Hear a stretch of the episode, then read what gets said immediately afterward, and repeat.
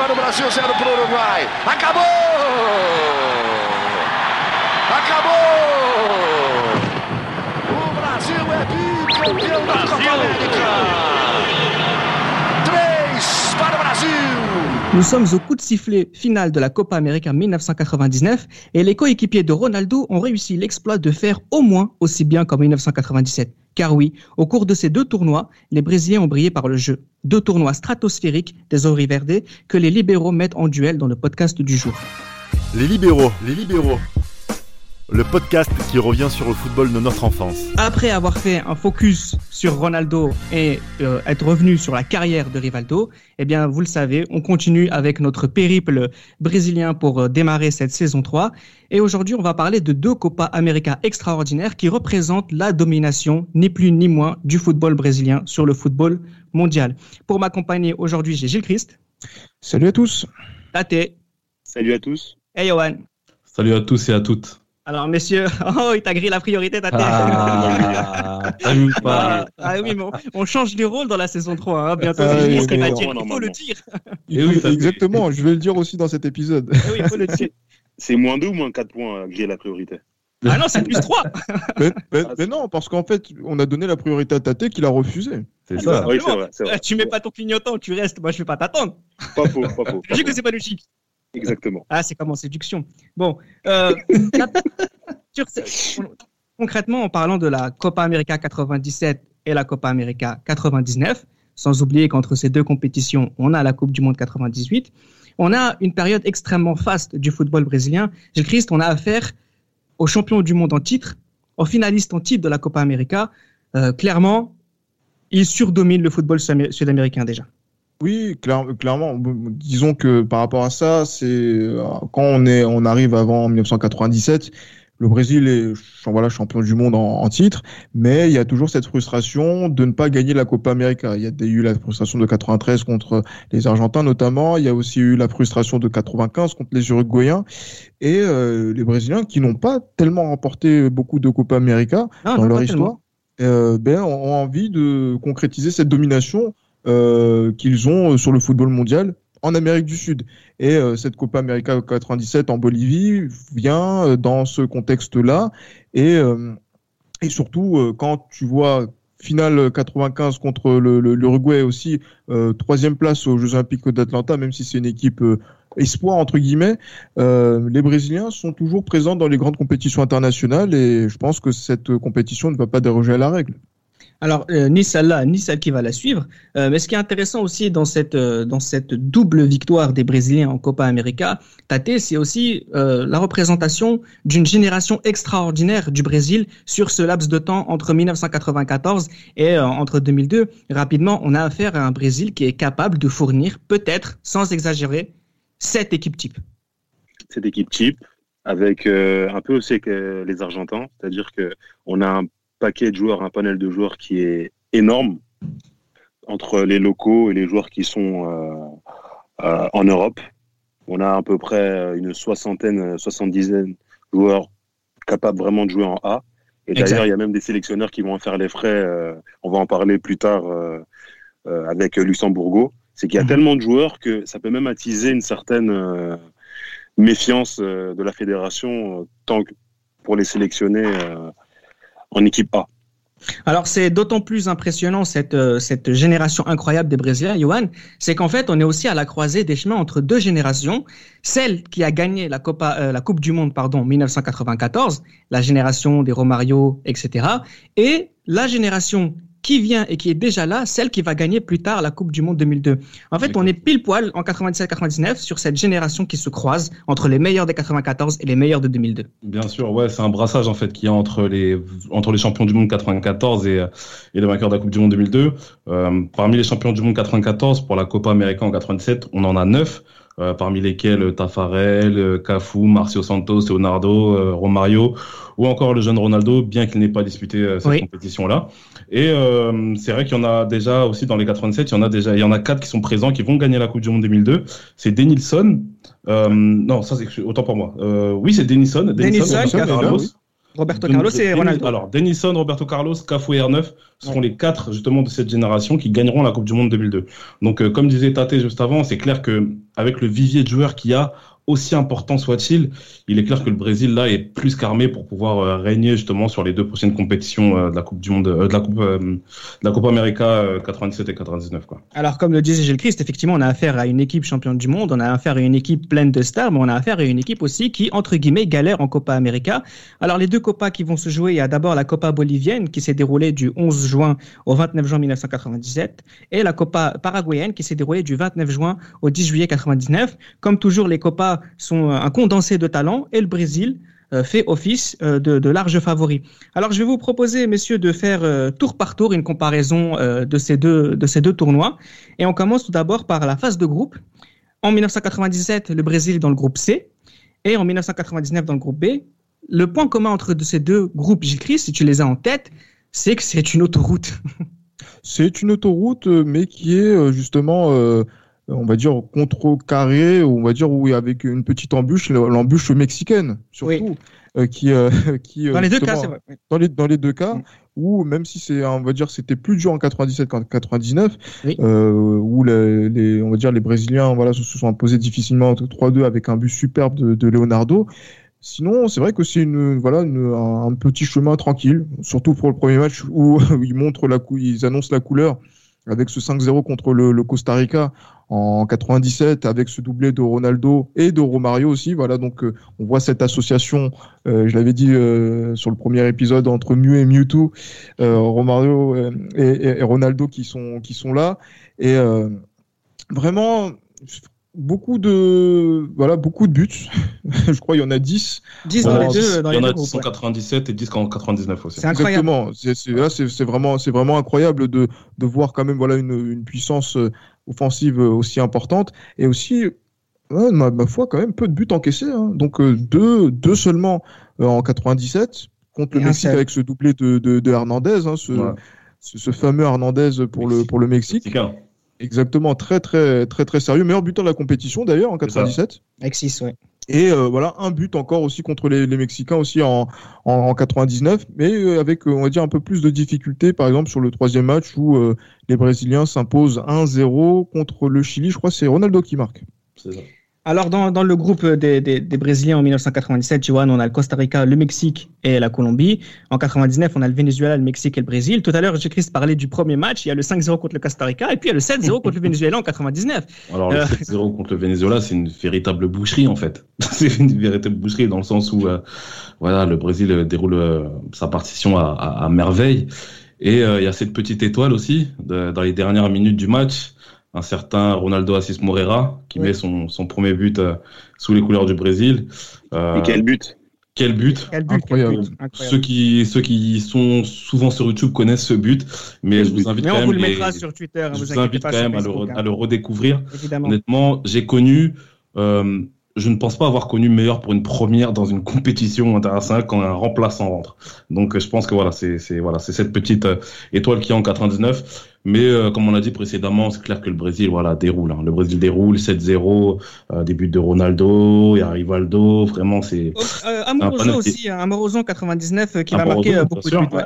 Qui Amoroso qui est groupe, euh, Amoroso qui est l'un des 99. meilleurs attaquants de, du Calcio. rien. Ouais. à. Udinese encore il joue et euh, justement je pense que c'est après cette Copa América qui, qui va du côté de du grand club qu'est Parme et euh, donc euh, donc voilà quoi c'est c'est vraiment une équipe du Brésil qui bah, qui a vraiment énormément de joueurs qui sont capables de pouvoir faire la, la, la décision à n'importe quel moment de la compétition quoi. Incroyable. Disons aussi, disons aussi que après, voilà, donc c'est pour la petite vanne, hein, mais euh, disons que Hugo Chavez n'avait pas encore mis sa patte sur le, le Venezuela. C'était son année d'arrivée au pouvoir. Bon, je pense que pour l'orgueil vénézuélien, prendre 7-0, c'est- c'était pas forcément trop dans les plans. Ah, aurait fait, une, il aurait fait une Robert il aurait fait une Robert Gay avec le, comme la, la Côte d'Ivoire en 2000 hein, on peut le dire. avec des gens euh, qu'on va mettre dans- sur des estrades. Bref. Euh, Non, encore estrade militaire, Côte d'Ivoire. encore militaire, encore militaire. De redressement. Ah non, c'est les, Nord-Coréens qu'on va mettre sur des estrades. Ouais, Bon, c'est bref. ça. Euh, en tout cas, le 7-0, quand, quand c'est Ronaldo, Emerson, Amoroso, Ronaldinho et Rivaldo qui voulaient mettre, c'est quasiment logique. Alors, comme on l'a dit, euh, Tate, ta ton impression sur ces deux phases de groupe, c'est quoi? C'est que tu te dis, euh, en fait, c'est logique, les Brésiliens, c'est les meilleurs et c'est normal, en fait, cette domination déjà dès le premier tour dans les deux compétitions. C'est normal, mais je trouve qu'en 97, il y avait plus ce côté orgiaque qu'en 99. Oui, tu trouves, malgré le 7-0 vénézuélien? Ouais, ouais. Hormis le 7-0 euh, du Venezuela, mais contre le Mexique et contre euh, le Chili, il y avait beaucoup de nervosité. Rivaldo qui prend un carton rouge contre euh, le Mexique. D'ailleurs, le Mexique, ils vont les battre euh, en, en, Coupe des Confédérations euh, quelques mois après. Mm. Il y avait beaucoup de, nervosité, je trouve, en 99 au premier tour. Enfin, entre guillemets, bien évidemment. Est-ce que c'est la nervosité du champion? Peut-être. Mais en tout cas, en 97, moi, des souvenirs que j'avais, il y avait vraiment ce côté orgiaque. Il ratait énormément d'occasions, mais à un moment donné, il marquait quand il voulait. Alors, Par rapport à ce que Excuse-moi, Tate, vas-y, vas-y. Je trouve qu'en 99, ils avaient plus, euh, ils étaient plus dans le contrôle, ils étaient plus européens qu'en 97. Par rapport à ce que tu as dit en 99, je pense que cette nervosité, elle peut être aussi comprise dans le sens où la dernière finale d'une grosse compétition que le Brésil joue, c'est c'est ce match euh, le 12 juillet 98 au Stade de France. Je pense qu'il y a une certaine volonté de, de, vouloir mettre les choses un petit peu. À... De bien faire. Voilà, exactement. Et je pense que ça, ça peut être créé euh, cette, cet esprit de nervosité, bien qu'il y ait pas mal de joueurs qui n'ont pas, qui n'aient pas participé à cette euh, Coupe du Monde 98. Après, en 97, il y a, contre le Mexique, il y a aussi un rouge hein, du côté euh, du côté brésilien, c'est Flavio Conceição qui va en fin de match qui va en avoir un. Mais bon, ça c'est une anecdote, euh, une anecdote de tournoi. Euh, alors le Brésil s'en sort euh, haut la main de, de, cette phase de groupe et on arrive dans les quarts de finale. Alors on va, je vais essayer, sauf si vous êtes, si vous voulez, si vous voulez me contredire, mais j'aimerais plutôt qu'on s'intéresse au, au, quart contre l'Argentine en 99. Mais c'est vrai que, que en, en, 97 le quart se passe extrêmement bien. On joue contre le Paraguay, le Brésil gagne 2-0 avec un, un, doublé de Ronaldo. Euh, voilà, mais j'aimerais vraiment. Chez la verte, hein, quand même. Ah non, non, c'est un, un, grand match, hein, et puis on verra euh, chez la verte et le Paraguay l'année d'après. Donc euh, c'est pas ça, mais c'est juste que je veux qu'on gagne du temps et parler de ce match contre l'Argentine, le fameux 2-1, mhm. où euh, quand on sait, et on en parlera tout à l'heure, quand on sait comment Rivaldo joue sur ce tournoi-là, euh, j'ai comme l'impression que les hommes euh, de Marcelo Bielsa avaient compris comment battre cette équipe du Brésil, et c'était de couper la connexion entre Rivaldo et Ronaldo. Et ça s'est très bien passé. D'ailleurs, très vite, l'Argentine, Johan, mène au score. C'est ça, Juan Pablo Sorin qui, qui, ouvre le score, il me semble, vers, vers la 9e ou 10e minute. Très tôt, ouais. Ouais, c'est ça. Donc, euh, Juan Pablo Sorin ouvre le score.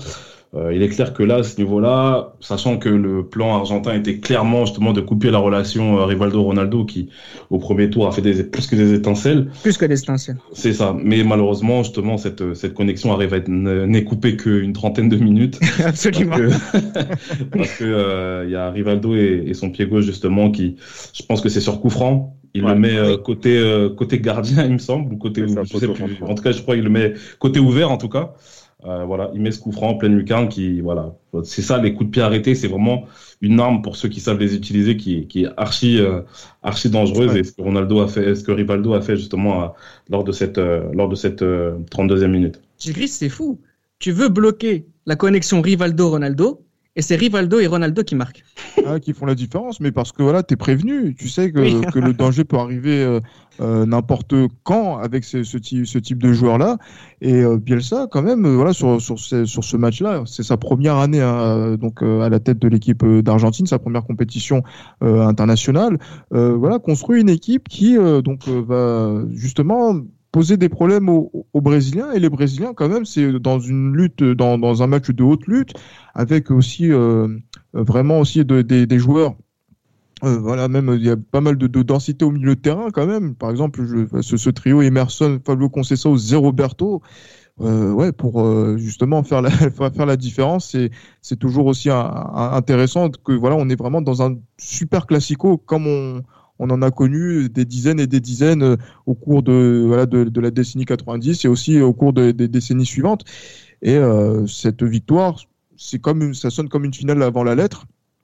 Et les Brésiliens s'en sortent euh, dans, dans, ce match et continuent l'aventure pour aller en demi-finale. Quelle lecture tu as du match, Tate? Bah, J'ai quasiment la même que mes deux compères. Ça se joue à très peu de choses. Ça se joue aussi à un arrêt Dida sur, le tir, sur un tir de Riquelme. Ça se joue aussi sur un penalty raté que Dida. Exactement. Et tout à fait l'arrêt de Dida. L'arrêt de Dida sur le penalty. On va parler de Dida tout à l'heure. Et il faut, il faut aussi euh, souligner que c'était le premier gardien noir d'Ida depuis euh, Barbosa, Barbosa. depuis 1950.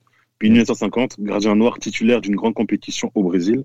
Et il a plus, non seulement il avait déjà arrêté un penalty euh, en phase de groupe, et là il démontre euh, sur une Toute sa qualité. toute sa qualité sur euh, ce penalty euh, arrêté. Alors, euh, le Brésil euh, arrive en, en- en demi-finale. Euh, en 1997, c'est contre le Pérou. Et là, euh, euh, je te vois rigoler, Christ aussi. Euh, c'est, il n'y a pas de mots, quoi. C'est, c'est, là, c'est, une, c'est une déroulade. On a, on a même envie de se poser la question qu'est-ce que le Pérou vient faire en demi-finale pour présenter un tel niveau en fait? Le C'est ce que Pérou, je veux dire, parce que autant le Brésil, autant le Brésil et le Brésil, le Brésil est très très fort, mais quand tu es sélectionneur du Pérou, tu sais franchement, tu sais que tu es face à une équipe, voilà, qui, qui, qui, qui, qui est clairement la meilleure équipe du tournoi. Je sais pas, tu peux pas perdre 4-0 à la mi-temps, c'est pas possible. En demi-finale, tu ne peux pas, c'est pas possible. Je pense que Mais qu'est-ce que tu peux le- faire contre, euh, contre Bah ce- oui. que cette équipe, contre un doublé de, de, de Romario, moi- les Romario, contre Sassao, de Et Nilsson, moi- a- ça vient de partout. Moi, je vais te dire la vérité. Moi, si je suis le sélectionneur du Pérou à cette période-là, face à une telle force de frappe, je fais l'entraîneur de Ligue 1.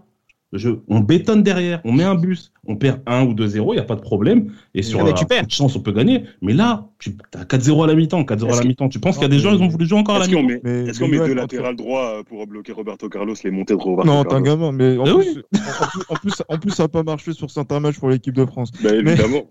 Mais, pour ça mais que- regarde, l'entraîneur de Ligue 1, mais Tu mets Matuidi et Lucas Hernandez côté. Arrêtez. Et Ne, ne ne, ne salissez- ne salissez pas cette belle émission que, qu'est les libéraux. Droite, Non, mais s'il parce qu'en plus, euh, mais en, en plus, si on, on doit faire l'entraîneur de D1 française, euh, disons qu'à cette époque-là, c'est quand Oui, même c'est vrai euh, qu'à cette époque-là, c'est y avait le- pas c'est ce- un ce entraîneur système. d'un championnat quand même qui est assez, assez renommé. Mais qu'est-ce qu'allait faire le Pérou? Déclarer forfait? Une demi-finale de Copa América, c'est déjà pas mal. Mais tu sais que quand Ah, mais tu vas avoir en Copa América. T'as un plan de jeu, Ah, mais non, en fait, non, c'est pas mal. mais Yoann, t'as un plan de jeu. Dès la première minute, il, il tombe à l'eau parce que Denison marque. Ben, à un moment donné, tu sais pas quoi faire derrière. S'ils n'avaient pas pris ce but, peut-être que le match aurait été différent, tu vois. Mais Et là, but. et là après, la fessée a été, euh, a été Ah, d'envergure. hein. Hein. Doublé de Romario, doublé de Leonardo, c'est la Ah, génération ouais. 94 qui fait la différence. À noter aussi un but du, du petit génie de, qui jouera à la Corogne un peu plus tard, Jalminia, qui, qui, met, son, qui met un but dans, dans, dans ce match-là, notamment. Petit, Ouais, clin Il d'œil pour les marqué- il supporters. avait marqué le coup franc euh, contre le Costa Rica, le, le premier Ouais. but. euh. Ouais, ouais, bien sûr, bien sûr. Jaminia qui fait euh, partie de, de la rotation dans, dans, dans ce groupe-là. Euh, en 1999, euh, le Brésil va jouer euh, contre une bonne équipe euh, qu'elle avait déjà rencontrée en phase de groupe. C'est euh, celle, euh, bah, c'est c'est le Mexique, j'ai triste. Oui, c'est le Mexique. Et en plus, souvenez-vous, enfin, l'arbitre de ce match, c'est le très connu Byron Moreno. Qui a fait euh, de, de enfin, qui a fait des siennes lors de la Coupe du Monde 2002 La fameuse. ce, ce match, mais les, les Brésiliens, mais voilà, les Brésiliens quand même font la différence. euh, donc euh, en première mi-temps, Première période, ouais. à Amoroso, Encore. impitoyable, et surtout Rivaldo qui euh, va montrer tour après tour qu'il est voilà ce, ce voilà le, le génie de la de la de l'année 99 euh, qu'il euh, qu'il est qu'il est que ce soit avec le Barça et maintenant avec le Brésil. Ce qui est incroyable, j'aimerais juste, euh, voilà, Amoroso, Tate, c'est la représentation de ce qu'est le Brésil à l'époque. Concrètement, c'est peut-être le, allez, le sixième gardien, le sixième attaquant dans la hiérarchie, et pourtant il est là, et en plus il est fort. Pas tant que ça. Pas tant que ça, parce qu'en 99, il fait une grosse saison. Euh, derrière euh, Ronaldo, sincèrement, en 99, bon, il y a Sonny Anderson qui patine un peu au Barça.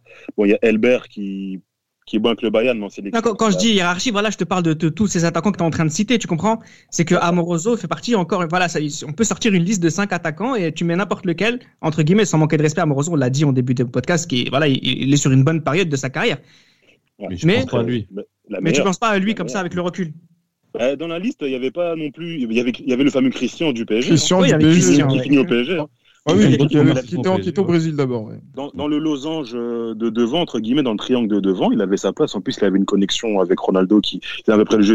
Le, en pleine possession de ses moyens, Amoroso, il avait un jeu à peu près similaire à Ronaldo. Ouais. Donc euh, oui, il avait vraiment, euh, il a montré qu'il avait euh, sa place en sélection en 99. hein.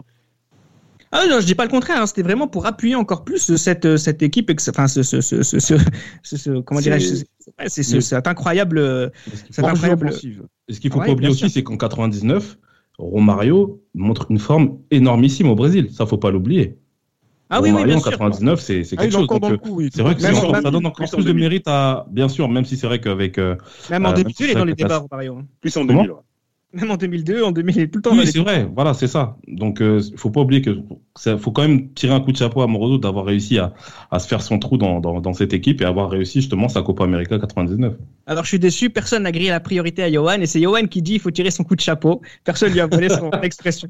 C'est pas Ah grave. ouais, j'ai écouté les libéraux pendant toute cette période-là. Et, Tu le dis beaucoup, hein Exactement. Et on salue Damas, hein, bien sûr, hein, Alors, qui a les droits déposés sur, euh, sur, cette, sur ces expressions. faut le dire.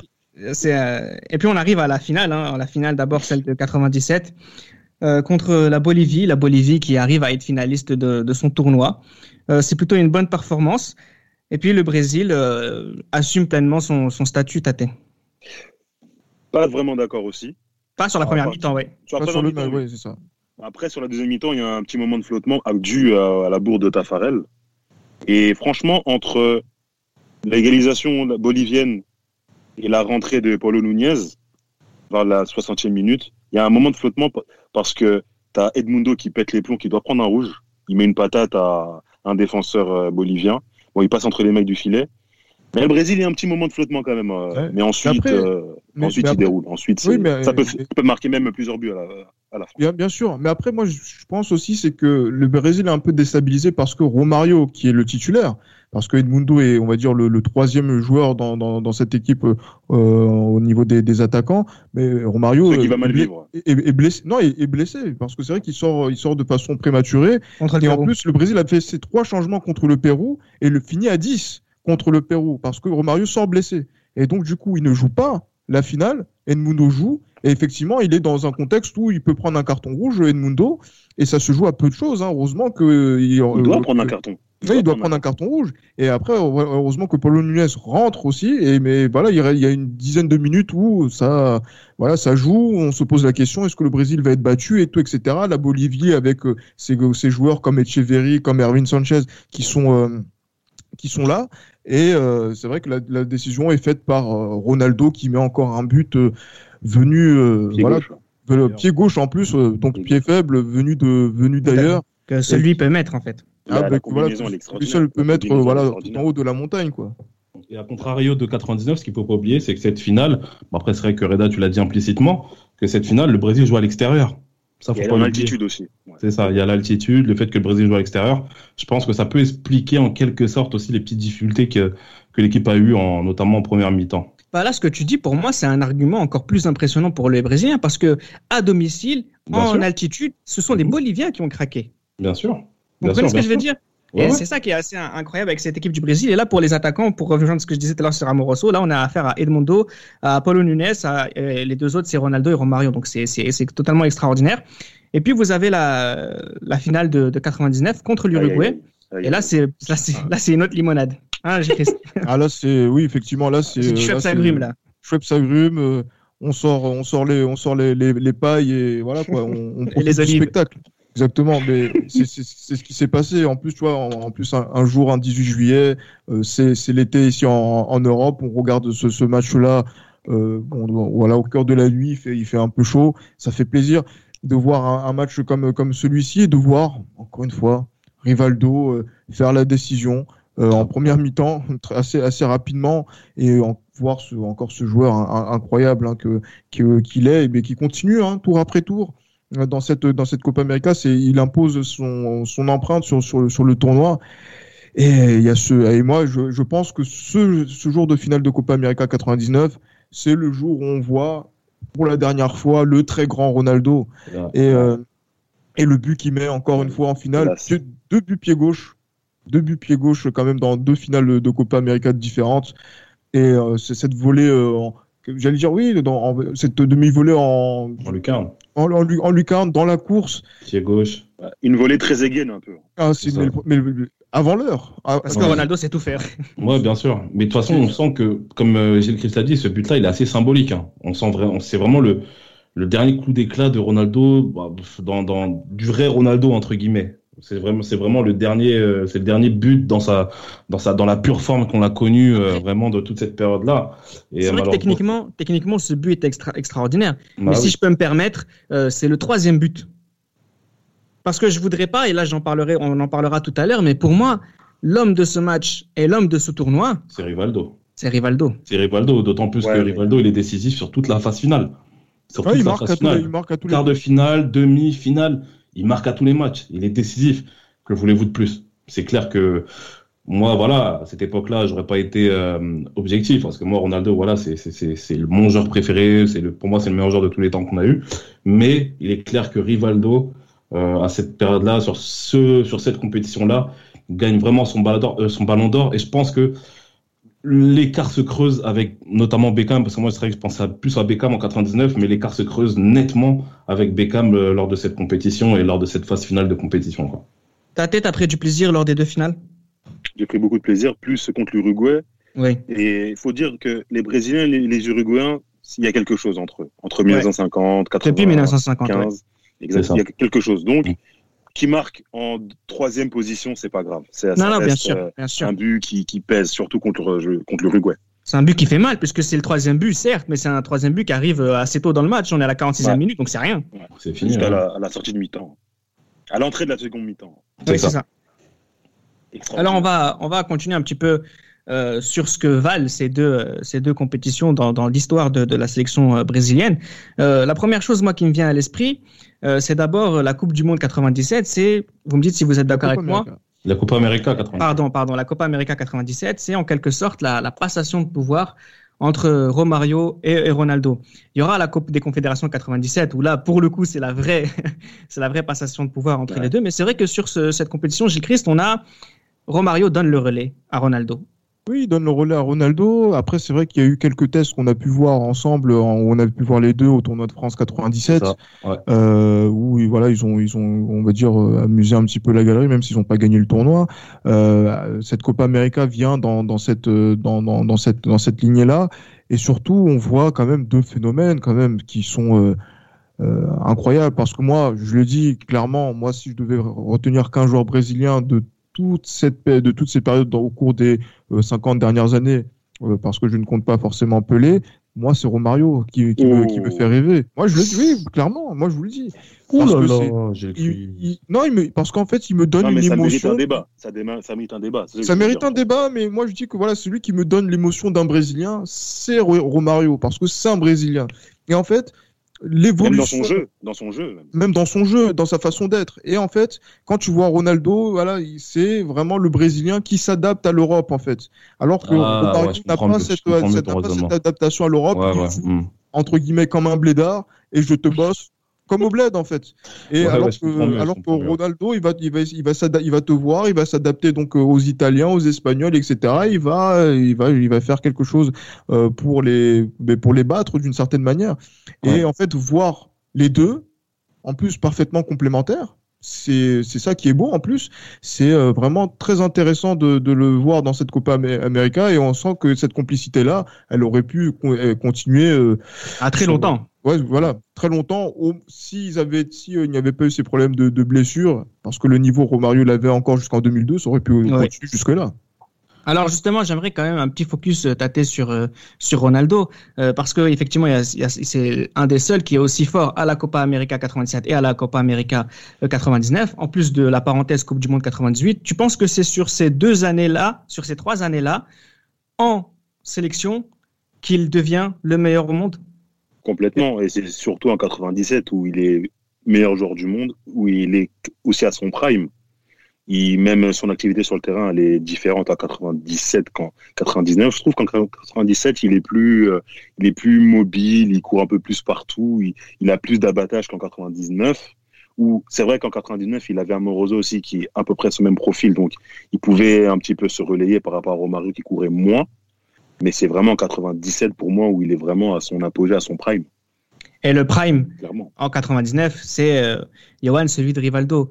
Parce que ce qui est assez impressionnant avec euh, Rivaldo, c'est que concrètement, c'est peut-être la toute première, en, en oubliant la Coupe du Monde 98, c'est la, toute la vraie première compétition dont il est le leader Bien sûr. euh, du Bien Brésil. sûr. Parce que Romario, c'est le passé. Mhm. Euh, Ronaldo, euh, il vient d'une saison 98-99. Il a besoin un petit peu de d'être à l'ombre. Ouais. Enfin, Rivaldo a les clés de la sélection. Enfin, Rivaldo est sous les feux des projecteurs. Et en fait, il nous prouve qu'en fait, que- qu'il fallait lui donner les clés de la maison. Et Bah, le tournoi de. Rivaldo 99 est extraordinaire. Bah, c'est clair, parce que déjà, pour reprendre le contexte, comme tu as dit, par rapport à Ronaldo, euh, Ronaldo, il sort d'une Coupe du Monde 80, d'une finale de Coupe du Monde ratée, et puis une, con- et puis, euh, comment dire, une saison 90-99 difficile, que ce soit du point de vue des blessures et que ce soit des résultats de l'Inter Milan. Mais, mais Ronaldo en 80 euh, Rivaldo en 99, Ren- Rivaldo, bah, après on le verra dans un prochain épisode, mais Rivaldo, c'est une histoire qui est assez particulière avec le Brésil, dans le sens où on- il est mal aimé depuis 1996 et ses Jeux Olympiques d'Atlanta. Donc, euh, il est clair qu'il n'est pas appelé en plus en 97. Et euh, malgré tout cela, il fait son petit bonhomme de chemin, parce que Rivaldo, c'est vrai que c'est un soliste. Donc, il fait son petit bonhomme Ouais. de chemin, que ce soit à la Corogne et que ce soit au Barça. Et puis, il y a cette Copa América qui arrive au meilleur des moments. Rivaldo vient de gagner le championnat d'Espagne avec, euh, avec le Barça. Et là, comme je vous l'ai dit, on a vu justement lors de cette phase, dans la phase finale de cette Copa América, Rivaldo est décisif à tous les matchs. Euh, déjà qui fait une énorme saison avec le Barça, là il, ajoute avec cette compétition qui, qui domine de la tête et des épaules. C'est tout naturellement normal qu'il ait élu meilleur joueur du monde en 1999. Il n'y a pas, il y a pas de débat à ce niveau-là. Pourquoi, Gilles Christ? Parce que tactiquement, il se passe quelque chose d'assez incroyable, c'est qu'il est à la pointe d'un losange, où il est protégé par les milieux de terrain que tu as cités plus tôt. Et puis là, euh, à la pointe d'un losange, Rivaldo a les clés du ballon. Et moi, il y a une chose que j'ai découvert en faisant les recherches de cette émission-là, pour être honnête avec vous, c'est que j'ai vu ce que Messi va faire euh, dans les années 2010. Oui, Mhm. mais d'une cer- d'une cer- d'une certaine manière. Après, c'est vrai que ça, je sais pas si ça ressemble entre guillemets à ce qu'il a pu faire euh, sur la Coupe du Monde 98, où euh, elle, il était en soutien hein, un petit peu de, de Ah, Ronaldo non, et de, c'est de- de différent, c'est Bebeto. différent. Et là, C'est différent. C'est Il est excentré, hein. Il est plus excentré en 98 ans. Bah oui, mais oui. Regarde- plus regardez, les excentré, buts ouais. qui- regardez les, par exemple les buts là contre le, le Danemark. Le Ah, mais c'est comme, comme au Barça. comme au Barça, même si euh, Hum il, commence sur les côtés, il rentre souvent derrière la- la- l'attaquant principal. Mais Ah, c'est le d'ailleurs pour la- ça qu'il a eu des problèmes avec euh. Van Gaal. hein. Oui, clairement. La passe qu'il fait contre le Maroc, il est bien sur le côté gauche. hein. Il est bien sur le côté gauche et même sur le même sur le but contre les Pays-Bas. Oui, je suis, je suis tout à fait d'accord avec, euh, avec vous sur, sur la question. Et effectivement, c'est vrai qu'il a ce, ce rôle axial dans cette Copa América 99 qui est euh, où- où concrètement, euh, il est voilà, partout. il est, il est partout. Mais justement, encore une fois, ça va poser la question de, de ces joueurs de côté qui, quand ils ont envie de devenir les meilleurs, doivent se repositionner dans l'axe. Et ça, ça a toujours été le cas. On ne peut pas, et moi je, je le pense toujours, on ne peut pas devenir le numéro un en étant un joueur de côté. C'est l'axe qui fait la, la décision. Et Rivaldo, dans cette Copa América, et aussi dans la saison qu'il a pu avoir du côté du, du Barça, en étant attiré vers l'axe, a euh, ben voilà, connu les, les sommets du football mondial. Et euh, sur, ces, sur cette compétition, ben, euh, c'est normal qu'il brille de, de mille feux et qu'il porte le Brésil, euh, voilà, donc encore plus qu'en 98 et euh, qu'il permet à cette équipe de, de, de pouvoir euh, soulever le, le trophée de nouveau. Tate, de ton côté, tu as préféré le, le 4-4-2 euh, à plat euh, de, de, Zagallo en, en 97 avec Denilson, Leonardo parmi les titulaires sur les côtés, Dunga, Conceição au milieu de terrain avec Ronaldo Romario ou tu as préféré euh, ce losange que l'on va voir bien plus tard euh, du côté de l'Italie avec Rivaldo à, à, à la bagatelle et avec Ronaldo Amoroso devant lui? Mes souvenirs d'enfant vont préférer plus euh, Zagallo en 97. Parce qu'on va dire qu'il n'y avait pas vraiment de tactique, vraiment. C'était vraiment libre Ah. offensivement. Alors qu'en 99, c'était un peu plus structuré, je trouve. Mais surtout quand je revois euh, les archives aujourd'hui. Mhm. 99, c'était un peu plus structuré. 97, c'était euh, c'était un peu. euh, C'est encore trop brésilien, 99, il y a ouais, un souci d'Europe. Il y a vraiment une rupture entre 94, 95 et 97, je trouve. Alors que 99, il y a vraiment, c'est beaucoup plus tru- structuré. C'est la, Alors- la de Luxembourg aussi. Hein. Oui, c'est Luxembourg ouais. qui est là en 99. Complètement. Alors, Ce qui est assez, on va, on va terminer le podcast rapidement en, en parlant de, de quelques, de quelques joueurs. Euh, effectivement, en 97, c'est Tafarel le, le titulaire et, et c'est Dida euh, en, en 99. Mais parmi les joueurs qui font les deux compétitions et notamment euh, à, à la titularité, c'est euh, Cafu à droite, Roberto Carlos et, euh, et Ronaldo et Flavio Conceição aussi euh, au milieu de terrain. Donc, ce sont les joueurs qui vont être euh, les porte-étendards de, de ce Brésil, Gilles Christ. Oui, ben, donc ben, c'est ces joueurs que, qui, ont, qui ont accompagné notre, notre génération, en tout cas pour trois d'entre eux. Après, pour Flavio Conceição, j'ai j'ai une affection particulière, bon, du fait que il a, il a joué au Real par, par la suite et qu'il a été précieux dans la première partie des, des Galactiques. Mais, euh, mais titulaire dans les deux compétitions. Hein. Ah oui, clairement. Et en plus, voilà, donc son, son influence qu'il avait donc qui, en club, qui était bien plus importante avant qu'il n'arrive au Real que au, au Real, fait qu'il était indéboulonnable à, dans, dans cette équipe brésilienne. Et euh, mais après, voilà, pour Roberto Carlos, Cafu, donc euh, les latéraux, on a fait des, des, épisodes sur les latéraux, mais les plus grands de notre génération, ben, c'est eux. Ronaldo, les plus hein. grands de notre génération, c'est eux aussi. Euh, donc du coup, je pense que leur légitimité, elle s'est construite. C'est vrai qu'ils ont une carrière en club qui était riche, mais elle s'est construite autour de ces succès-là qui ont mené à ces deux victoires en, en, Copa América et aussi après derrière cette victoire à la Coupe du Monde 2002 qui ont qui les ont fait rentrer dans la légende définitivement. Yohan, tu préfères 97 ou 99 wow. C'est compliqué, hein? Là, c'est clair, c'est compliqué. Après, comme j'ai un côté euh, un peu plus, euh, on va dire, euh, européen que, que, brésilien, on va dire que je préfère 99 quand même. -hmm. Je préfère 99 dans le sens où c'était beaucoup plus structuré. Euh, c'était voilà, il y avait une équipe du Brésil déjà. Et ce que j'ai bien aimé, c'est qu'en 99 aussi, il y a beaucoup plus de joueurs qui évoluent dans le championnat brésilien qu'en 97.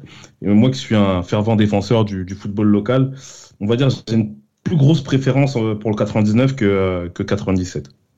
Moi, je préfère 99 parce qu'enfin, on a donné l'éclair Rivaldo et quand on donne l'éclair Rivaldo, on gagne. Tate, toi, tu préfères 99 ou 97 ben, 97 parce que mes souvenirs d'enfant, la guerre au Congo, les Cobras contre oh, les Zoulous. Mobutu qui s'en va, c'est ça? Mobutu qui s'en va, qui, en exil la... au Maroc. Non, là je parle la FDL qui arrive à Kinshasa. Du Congo Brazza, je parle. Et les ah, Zoulous oui. contre les Cobras, euh, la crise en RDC avec le départ de Mobutu en exil. Je suis allé de, dans plusieurs maisons pour euh, avec les débats de, de, de, de mon papa et j'ai vu cette compétition et mes souvenirs d'enfant font que je peux que préférer 97 qu'à 99. Et toi, Gilles Christ ben moi, justement, c'est euh, quand je, je, revois, moi, c'est toujours le plaisir de voir Romario sur un terrain de foot. Et euh, comme je l'ai dit, c'est pas loin d'être, euh, il, fait, il figure pas très loin parmi mes joueurs préférés. Donc 97, inévitablement. Et aussi euh, pour une raison aussi euh, toute bête aussi, c'est que je sais pas, j'aimais bien Leonardo. Donc euh, je le fait de le Parce voir. qu'il joue à Paris? Non, même pas, même pas. Je sais pas pourquoi. Ah, je... pas. Ah, Parce qu'il était fort. En fait, en fait, un Brésilien qui parle français comme ça, c'est vrai qu'à l'époque, ça faisait bizarre en fait, et il était fort aussi. Euh, donc, et il était beau. et si je peux me permettre, c'est cette ouais. compétition qui lui fait aller au Milan et non pas sa saison avec le PSG. Ouais, bien sûr, parce que disons que la saison avec le PSG est un peu euh, on va dire pas en dentier, mais saccadé, saccadé. Saccadé, mais même si voilà le PSG, le PSG à cette époque-là, c'est vrai que cette Copa América, en plus les buts qu'il met, euh, c'est fait, fait que oui effectivement, quand on est, euh, je pense que l'inquiétude qu'avait eu euh, Deniso à l'époque pour pour garder son joueur, ben, c'est concrétisé justement donc dans cette compétition et ce but contre le Mexique, oh, ma foi, c'était c'est un but incroyable.